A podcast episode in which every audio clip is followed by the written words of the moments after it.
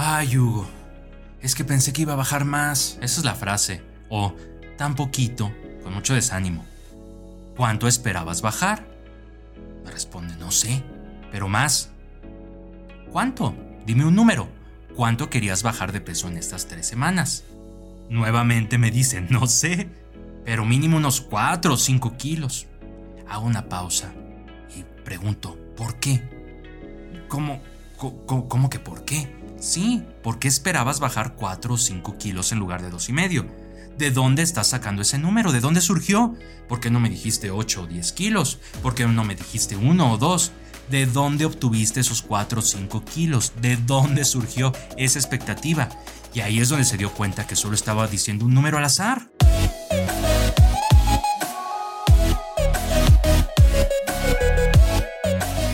Bienvenidos sean todos ustedes al episodio número 7 de B3 Podcast.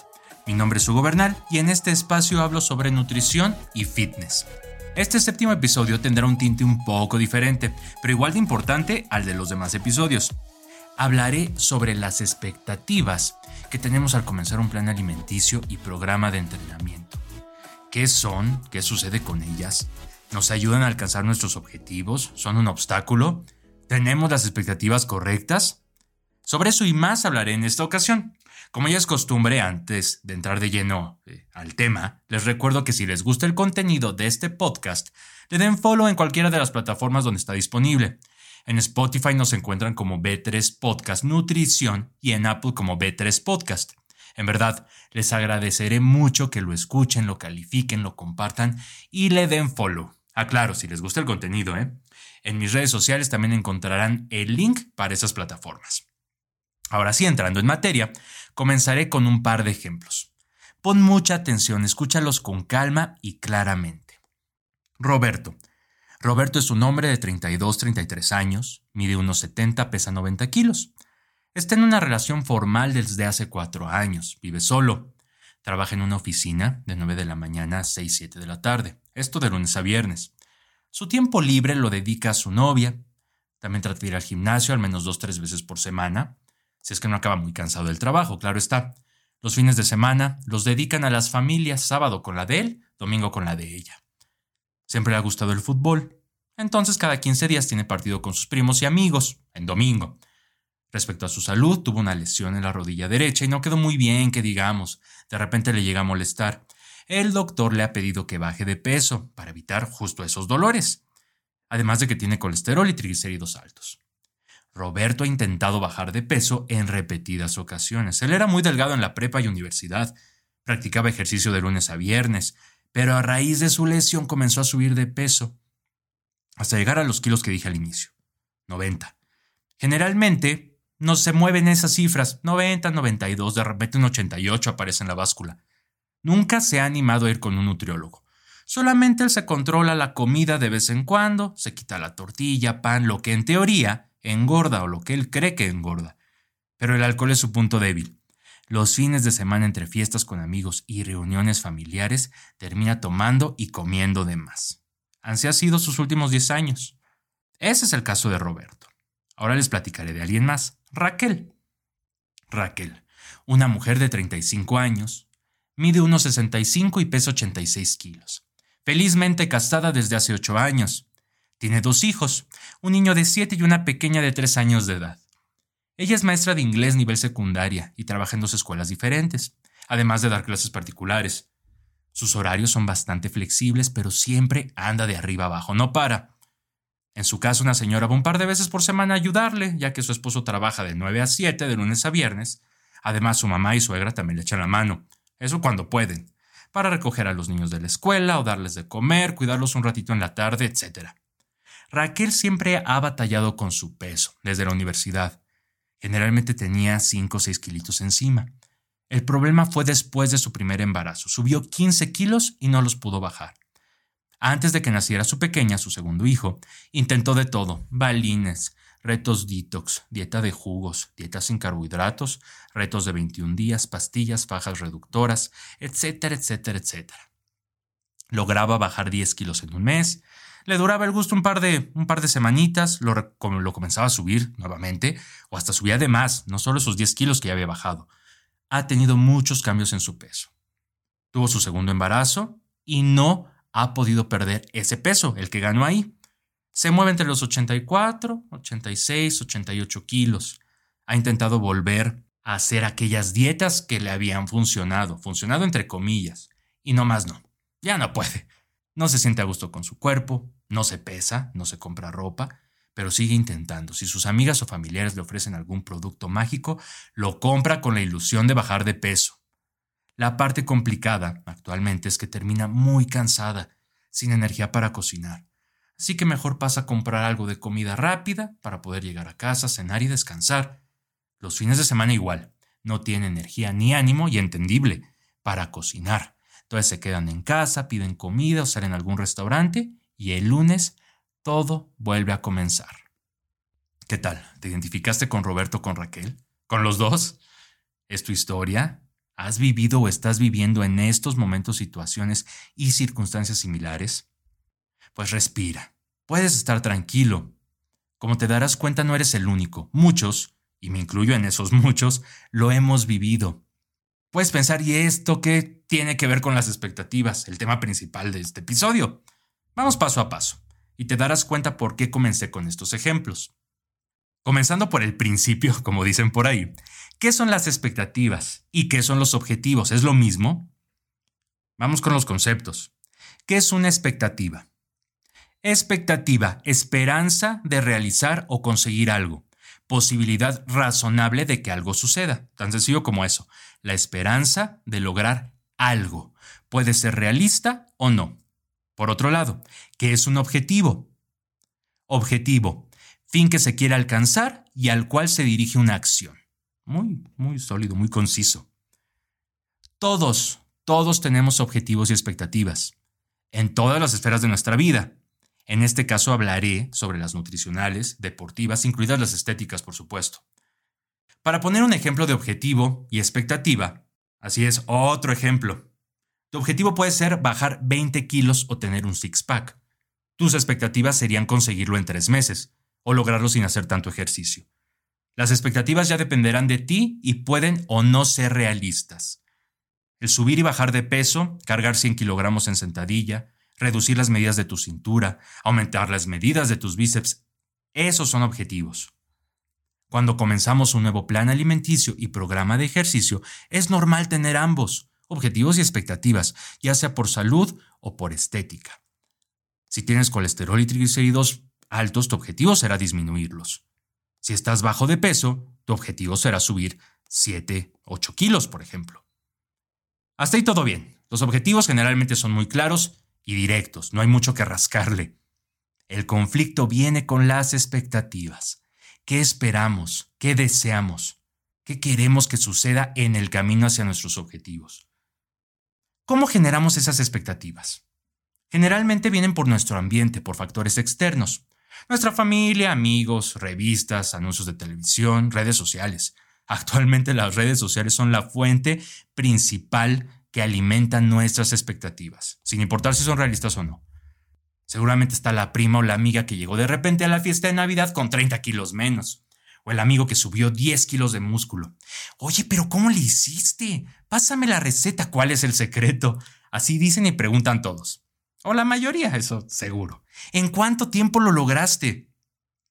No, pues dieta y ejercicio. Mi nutriólogo me bajó en seis semanas. O, ah, no, le metí cañón al gym y subí en dos meses puro músculo. Eso en nuestro ambiente personal, pero pasa lo mismo con las revistas, anuncios, redes sociales. Instagram. 10 kilos en cuatro semanas comiendo de todo. Y te ponen estas fotos comparativas del antes y después, sosteniendo un periódico con las fechas correspondientes. Ay, no, sí son cuatro semanas. O en las portadas de revistas de, de fitness. Six pack en 21 días con esta nueva rutina. Y sale algún actor famoso presumiendo su abdomen de lavadero, diciendo lo que hizo para llenar el traje de superhéroe en su última película. En cualquier lado podemos encontrar información que terminará afectando nuestras expectativas o la percepción de nuestros objetivos. Quiero perder esos 30 kilos, objetivo, pero los quiero perder en 6 semanas, como mi prima, expectativa. Quiero ganar 10 kilos de músculo, objetivo, pero los quiero ganar en dos meses como mi amigo, expectativa. Quiero perder esos 30 kilos, objetivo, pero lo quiero hacer en cuatro semanas como lo vi en Instagram, expectativa. Quiero ganar 10 kilos de músculo, objetivo, pero lo quiero hacer en 21 días con la rutina del Capitán América que vi en la revista, expectativa. Diferentes factores intervienen en la creación de nuestras expectativas, pero dos principales. Creo que, que el fácil acceso que tenemos actualmente a la información es uno y la inmediatez a la que estamos acostumbrados es otro.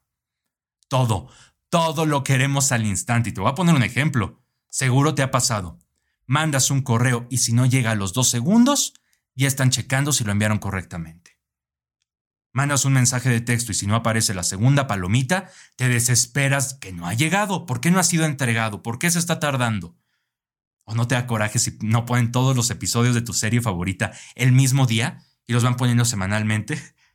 Los quieres ver todos de corrido, cuando se estrena. Pues así de rápido queremos todo, y los cambios en nuestro cuerpo y en nuestro peso no son la excepción. Entonces, las expectativas ya fueron creadas. Ya tenemos el objetivo, subir o bajar de peso, y las expectativas de cómo y cuándo vamos a lograr ese objetivo, cuándo lo queremos hacer, cómo lo vamos a, a conseguir. Ya contactaste a un nutriólogo, ya te inscribiste al gym, te compraste eh, tus suplementos alimenticios, pants, tenis nuevos, todo listo. Comienzas con todas las ganas del mundo, súper motivado, presumiéndolo a los cuatro vientos, en casa, en el trabajo, en redes sociales, fotos en Facebook, gym día uno. Ahora sí con todo. Se les acabó su gordito. Operación bikini, y en el trabajo, oye, vamos por unos tacos, ¿no? No, no, no, llevo una semana con mi dieta y estoy súper aplicado. Siguen pasando los días, pasan las semanas, llegas al primer mes y en el espejo hay cambios, pero no los que esperabas. La ropa queda mejor, pero no como esperabas. La gente te dice que te nota más delgado, pero no te dicen lo que esperabas. Te comienzas a, a desanimar un poco, pasa el segundo mes y de esos 30 kilos que quieres bajar, tu objetivo Solo, solo entre comillas, ¿eh? Solo llevas 4 o 5. De esos 10 que querías subir, solo llevas uno. La motivación se va terminando y cada vez es más difícil. Comienzas a romper tu racha en el gym, cinco semanas sin faltar y de repente no vas dos días. Comienzas a olvidar tu plan alimenticio. Cinco semanas cumpliendo al 80-85% y de repente un fin de semana te gana la fiesta y los excesos te dices, ay, ya, merecido me lo tenía. Llevaba casi seis semanas al 100, pero el lunes con todo nuevamente, ¿eh? Comienzas la semana, te pesas el siguiente fin y el mismo peso. La báscula no se movió en lo absoluto. Te vas a casa y no sabes qué pasó. ¿En serio por un fin de semana? ¿Me pudo haber afectado tanto? Dos meses y no llevo ni la cuarta parte de mi objetivo. ¿Así va a ser siempre? Pero si estoy haciendo todo bien, ¿qué fregados está pasando? No, las dietas no funcionan conmigo. Me voy a dar un receso. Al menos ya bajé 5 o 6 kilitos. Respiro un poco y en un par de semanas vuelvo a empezar. Esas dos semanas se terminan convirtiendo en un par de meses. Te vuelves a motivar porque, por alguna razón, tal vez porque en la oficina comenzaron el, el reto de salud. El gordotón le llaman en algunas. Vas con el nutriólogo otra vez, te pesas y para tu sorpresa, recuperaste no solo esos 5 o 6 kilitos que ya habías bajado, subiste 7, 8. O ese kilo que ya había subido de músculo, lo bajaste. Tal vez perdiste hasta más. ¿Cómo? Pero si no me descuidé tanto. La báscula seguro está mal.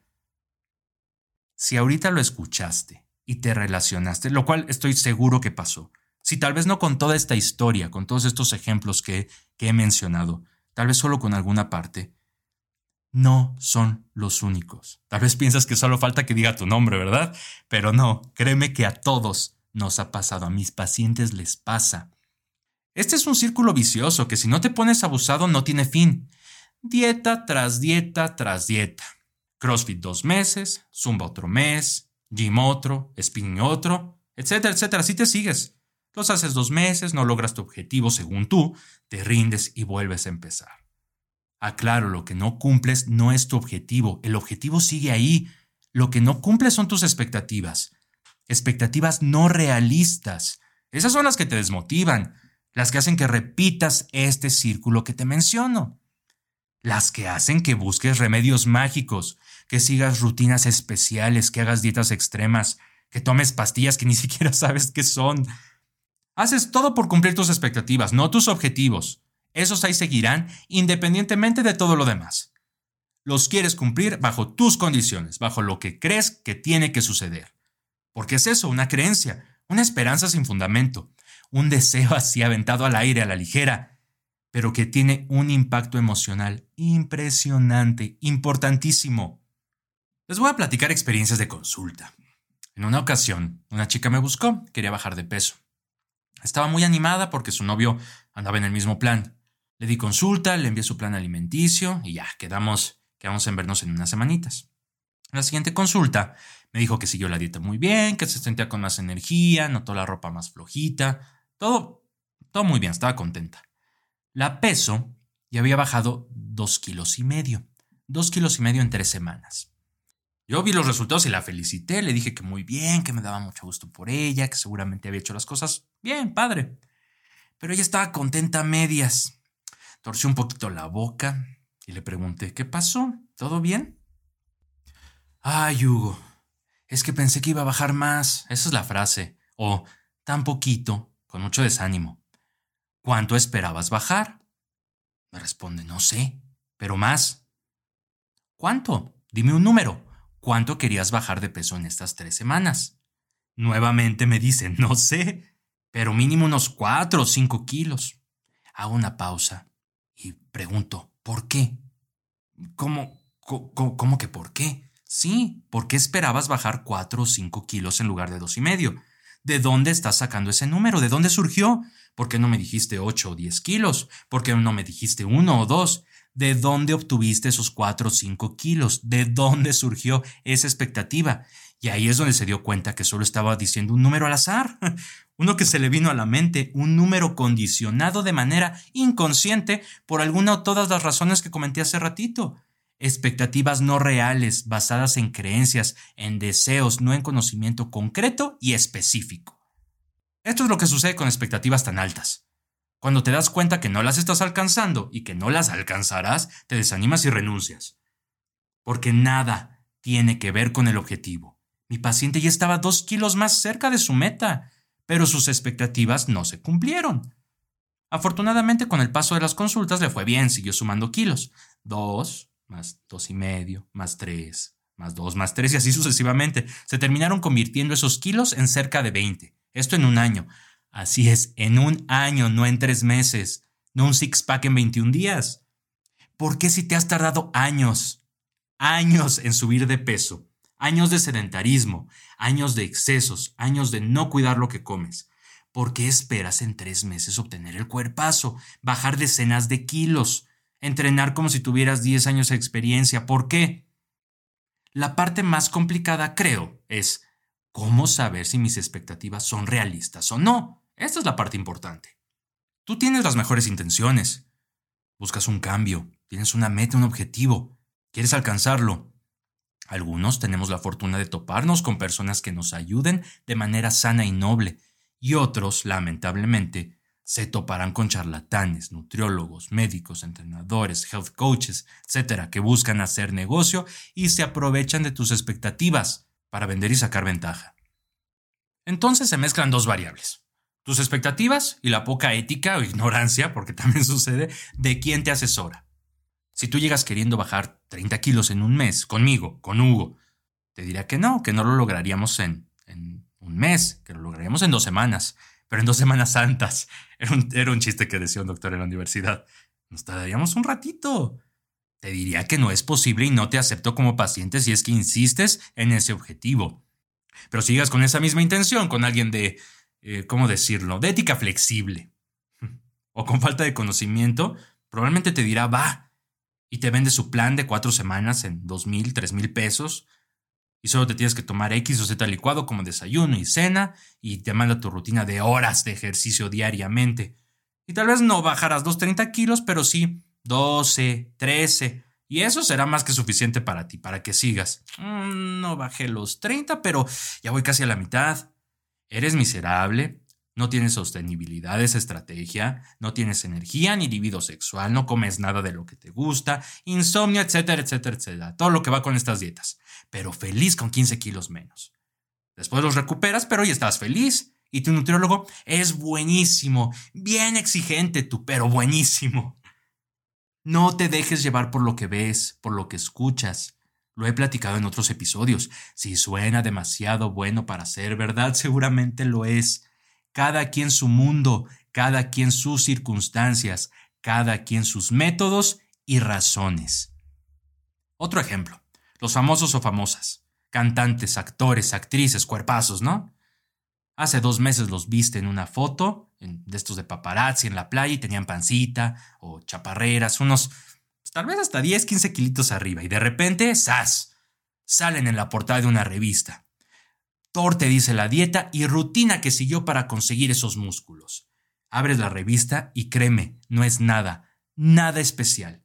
Dietas altas en proteína, déficit energético, entrenamiento de fuerza, cardio, en serio, nada extraordinario. Pero, oh, gran diferencia. Tienen chef, nutriólogo, médico, entrenadores, todos ellos 24/7, a su disposición todo el tiempo. Hacen doble sesión porque tienen tiempo. Se dedican a esto, tiempo para descansar y recuperarse. Y la mayoría de las veces tienen un endocrinólogo encargado de sus protocolos de esteroides anabólicos, porque hay cambios que no se logran de manera natural en tan poco tiempo. Además, a eso súmale que tienen buena genética, porque la genética sí importa. Tienen un equipo de 6-7 personas trabajando con ellos para que logren esos cambios. Tienen contratos que los obligan a cumplir. Si a mí también me ofrecieran millones de dólares para tener cuerpazos, sin duda lo haría. Lo que se necesitara. Las circunstancias de todos son diferentes. ¿Ya viste por qué son importantes los ejemplos con los que comencé este episodio? Las circunstancias, el ambiente y contexto de Roberto y Raquel son el mismo que el de estos famosos, que el de Cristiano Ronaldo, quien lleva toda su vida haciendo ejercicio y le pagan por hacerlo, es su trabajo. Ni siquiera me voy tan lejos. La vida de Roberto y Raquel se parece a la de los modelos de fitness que ves en Instagram, de esos que muestran sus transformaciones en dos meses, independientemente de que sean ciertas o no. ¿Tu vida es igual a la de ellos? Entonces, ¿por qué te pones las mismas expectativas? ¿Por qué? Tener expectativas realistas te facilitará muchísimo el proceso. Esto no significa ser mediocre o conformarse. Ay, tú no apuntas hacia arriba, yo le tiro a lo grande. Si tú lo quieres hacer y te funciona adelante, y los métodos que utilices son muy tuyos. Este podcast va dirigido a los que son como yo, porque yo lo llegué a hacer. Llegué a tener expectativas fantasiosas. Veía esas transformaciones mágicas en las redes sociales y pensaba, ¿Será? ¿Harán algo que yo no sepa? Ya con la experiencia fue entendiendo cómo se maneja todo este asunto. Incluso yo he hecho un par de, posts al respecto en Instagram, tocando este tema. Y afortunadamente hoy en día puedes encontrar muchas cuentas que muestran transformaciones que solo llevan 5 segundos. Una foto donde gracias a los ángulos, a la iluminación, ropa, se ve un cuerpazo y la comparan con otra foto sin pose tomada 5 segundos después donde se ve el cuerpo normal, el que tenemos todos. No caigas en las redes de charlatanes, de productos milagro, de dietas extremas, excesivas. No te dejes llevar por falsas expectativas. Repito, si suena demasiado bueno para ser verdad, probablemente lo es. Si hubiera una solución para tener un six-pack en tres semanas, el sobrepeso y la obesidad no existirían en este mundo. No debes de detenerte en la búsqueda de tus objetivos tus metas. Hay altibajos, la vida pasa, la vida sucede. Y eso debe afectar de manera directa tus expectativas, ser realista. COVID ha sido una prueba de eso. ¿Qué pasó con los que teníamos expectativas bien altas? Y de repente, todo nuestro ambiente y circunstancias cambian. Trabaja en casa, sedentario, gimnasios, parques, albercas cerrados, mayor estrés, mayor ansiedad, enfermedad, ¿Podías tener las mismas expectativas? No pasa nada si las cambias y las adaptas a tu realidad, a la tuya. Si a alguien más le va increíble con X o Z situación, no significa que a ti te pasará igual. No comiences con el pie izquierdo. Ten objetivos altos que te muevan y empujen, con expectativas reales. que te saquen de tu zona de confort, pero que no sean fantasiosas. Te lo digo de verdad, ayúdate. No te sometas a golpes emocionales fuertes o sensaciones de fracaso o derrota que nadie te está obligando a vivir. Que pongas atención a todo esto será fundamental para que alcances tus metas. Lo he dicho mil veces y lo volveré a decir otras mil. Piensa a largo plazo. Busca métodos que disfrutes, que sean sostenibles, que puedas adaptar a tu estilo de vida sin cambiarla demasiado. Cuando pones la mira en el objetivo, con expectativas de acuerdo a tu vida, no habrá nada que te detenga. Porque no importará en cuánto tiempo lo logres, tu objetivo seguirá siendo el mismo y podrás celebrar esas pequeñas, nuevamente pequeñas, entre comillas, pequeñas victorias, ese kilito menos, esa sesión extra en el gym, esa cena sin tomar alcohol. También es progreso y tus expectativas lo deben de tomar en cuenta. En verdad espero que todo esto que acabo de platicar les ayude. La nutrición no se trata únicamente de contar calorías, de comer menos o comer más, o de comer frutas y verduras. Puedes tener la dieta perfecta, el mejor plan alimenticio en el mundo, pero si no consideras esto, o si tu nutriólogo no lo considera, puede ser un camino difícil. Así que analizar y a poner todo esto en práctica, ¿eh? Bueno, como se dieron cuenta, este podcast fue un poquito diferente, más enfocado a la parte conductual, no tan ñoño como los otros. Hemos llegado al final de este capítulo. Antes de despedirme les recuerdo y pido que me sigan en mis redes sociales. Agréguenme. En Instagram, búsquenme como nutrición.hb3 y en Twitter como nutrición-hb3. Y este podcast. En Spotify búsquenlo como B3 Podcast Nutrición y en Apple como B3 Podcast. Denle follow y si les gusta mi contenido compártanlo. Califiquen los episodios y comenten, dejen su reseña. Les estaré eternamente agradecido si lo hacen. Gracias nuevamente a Rodrigo, a mi hermano, quien es parte fundamental de B3 en general, de todo, de todo el contenido que ven y escuchan. Y gracias principalmente a ustedes por haber escuchado un nuevo capítulo. Sobre todo por estar pendientes, pendientes a todo lo que hacemos por acá. Nos vemos en el próximo episodio.